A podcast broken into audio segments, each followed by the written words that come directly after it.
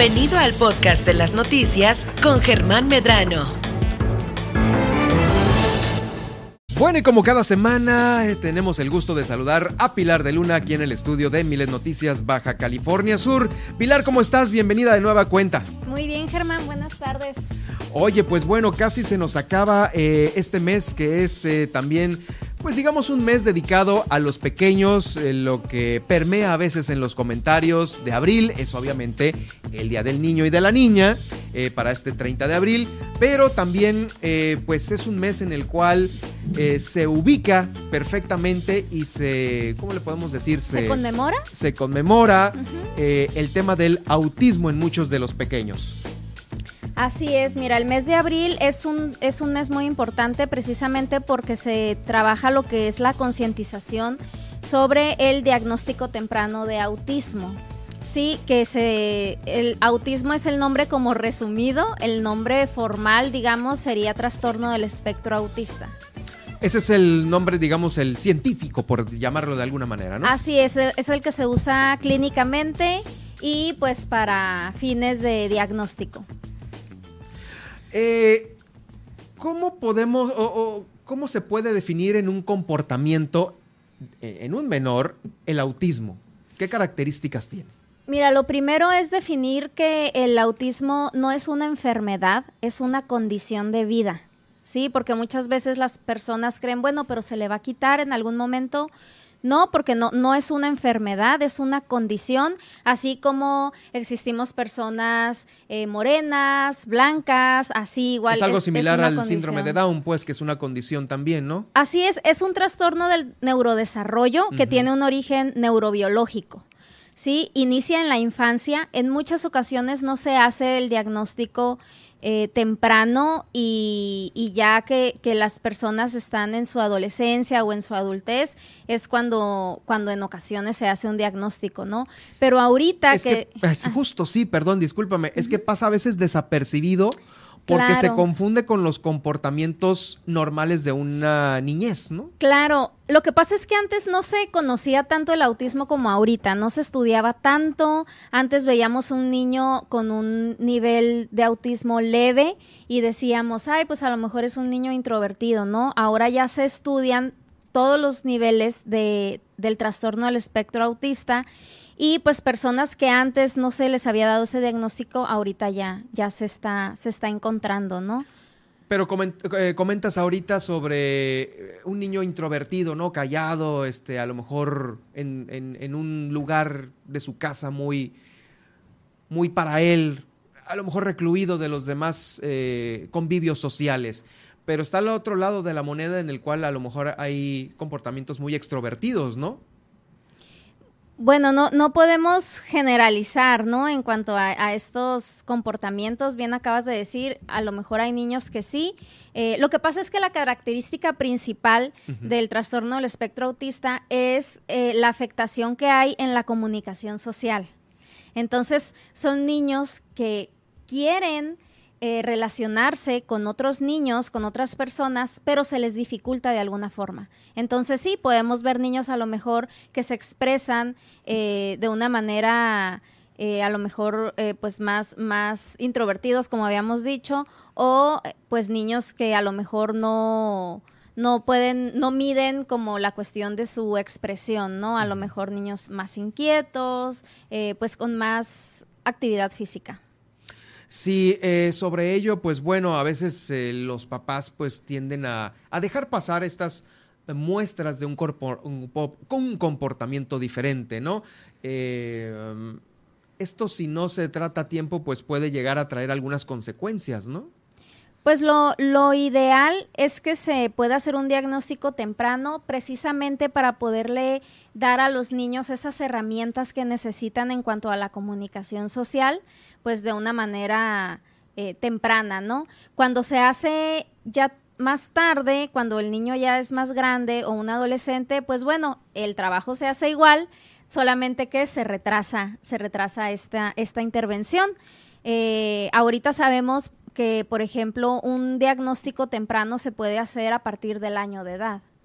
¿sí? A partir del año ya hay maneras de saber. Así es, a partir del año de edad ya se, ya se encuentran síntomas y de hecho los papás empiezan a dar cuenta de, de síntomas o rasgos de, del trastorno del espectro autista porque, por ejemplo, son niños que a lo mejor ya habían iniciado a hablar y a partir del año dejan de hablar. Esa es una característica muy común. Mm. Híjole, mi hijo ya hablaba y de repente dejó de hablar. Entonces, eh, hay otras, otras características, por ejemplo, niños que hacen un contacto ocular irregular, ¿qué quiere decir? Puede ser o que no te vean a los ojos o que te vean, pero no, no todo el tiempo, no cada que los llamas por su nombre. Mm, y esto es algo que se puede ver desde, desde muy tempranas edades, incluso casi siempre antes de hacer un diagnóstico del trastorno del espectro autista, se hace un estudio auditivo para ver si los niños tienen alguna eh, pues discapacidad auditiva, porque a veces los papás piensan eso, ¿no? Como yo creo que mi hijo no escucha. Y no, no quiere decir que no escucha, quiere decir que pues hay una afectación en la comunicación social. Eh, cómo poder eh, convivir con ellos a lo mejor de alguna manera una vez que ya se ha diagnosticado. Este, eh, sabemos que mm, el tema, eh, pues en la misma edad infantil puede no ser bien manejado con los papás y hasta con los mismos compañeritos, ¿no? Hay diferentes, depende mucho el nivel, el nivel de, de autismo. Em, hay niños, por ejemplo, que simplemente hay que enseñarles a lo mejor algunas reglas básicas sociales como eh, el, saludar cuando se presenten a un lugar, a lo mejor el, poder entender un chiste, un, doble sentido en una oración. Eh, algo que se trabaja mucho con los niños del espectro autista es, por ejemplo, en cuestión de rutinas, poderles mm, anticipar conductas que vienen cuando se va a cambiar una, una actividad de la rutina del niño, bueno, anticiparle, porque muchas veces los cambios en las rutinas pueden ocasionar frustración se utiliza mucho lo que son las agendas visuales, que son agendas visuales, son eh, como instrucciones que se le dan al niño de las tareas que tiene que hacer eh, por medio de pequeños dibujos que el niño va viendo y así va, va eh, pues sabiendo qué es lo que sigue, ¿no? De su rutina. Mm, y bueno, la parte, más, más que el saber de qué manera relacionarse, pues la parte de la comprensión, ¿no? A un niño con autismo no lo vamos a cambiar para nuestro, pues como para, para nosotros sentirnos más cómodos o para, para nuestro beneficio, más bien nosotros, y para esto es la sensibilización, para nosotros saber que son niños con una condición y que sí quieren relacionarse con las demás personas, sí quieren involucrarse, pero eh, pues se necesita de paciencia en nuestra parte y de comprensión de que pues presentan características diferentes, ¿no? Eh, sí, cada uno es una característica diferente, ¿no? Eh, obviamente, mm, un papá que apenas está siendo diagnosticado con, este, con, con, autismo en sus pequeños, pues de la noche a la mañana tiene que aprender un chorro de cosas, tener la paciencia, como tú bien lo dices, Pilar, y se cambia, cambian mucho las rutinas. Bueno, algo, algo que yo trabajo con los, con los papás es que un niño con cualquier condición igual de la misma forma necesita tener rutinas, de la misma forma necesita tener disciplina. Algo que sí se trabaja con los papás es precisamente esta aceptación, porque muchas veces los papás cuando se les da un diagnóstico, llegan a sentirse un tanto como culpables por no haber sabido antes que existía un diagnóstico de, autismo y ellos creer simplemente que sus hijos a lo mejor eh, eran desobedientes, eran, eh, pues hacían berrinches sin saber que había algo más ahí.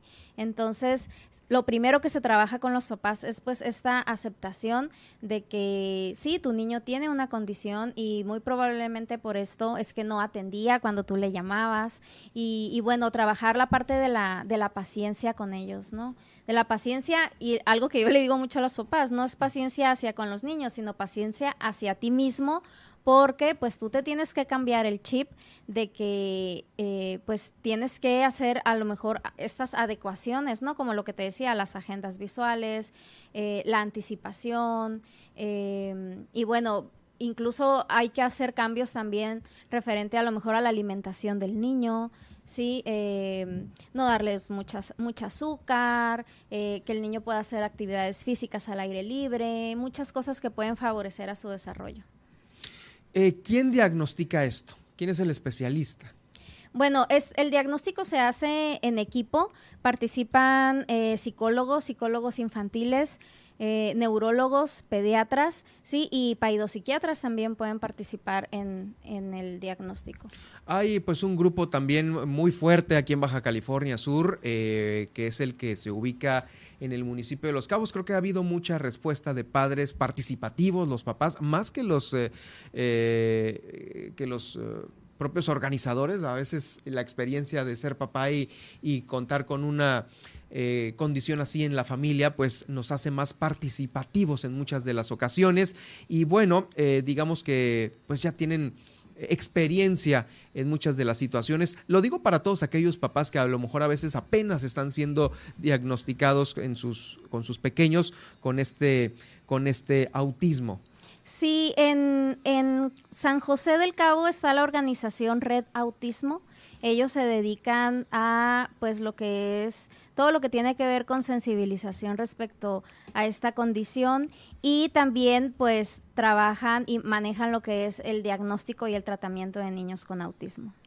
Sí, eso por lo que eh, respecta por allá. Por lo pronto, eh, para cualquier persona que nos escucha aquí, pues lo primero es eh, acercarse con un profesional, en este caso todas las eh, profesionales que acabas de nombrar ahorita, neurólogos, pediatras, este, los mismos psicólogos infantiles, son de gran ayuda para poder llegar a, un, a un tratamiento, porque, eh, o más que nada, a llegar a manejar esta condición, porque como bien lo dices, es una condición, o sea, no de, ya se va a tener que aprender a vivir con ello. Así es, es una condición con la que, eh, el niño acepta, la familia acepta y eh, pues aprenden a vivir con, esta condición, ¿no? De, una manera, eh, pues cuando, cuando se trata, obviamente, de una manera muy favorable. Oye, es más que nada es la, la, la, terapia o la manera en, en, cómo manejar la situación va más encaminado a los papás que al propio pequeño, seguramente, ¿no?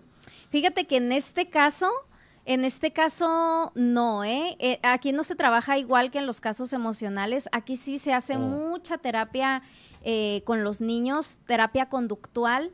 Eh, donde se le enseña a los niños la modificación de conducta y sí es directamente con el directamente con el niño ya pasan a una etapa después donde el trabajo ya no es solamente individual sino donde se procura trabajar a, a nivel de terapia grupal precisamente para trabajar esa parte de la comunicación social.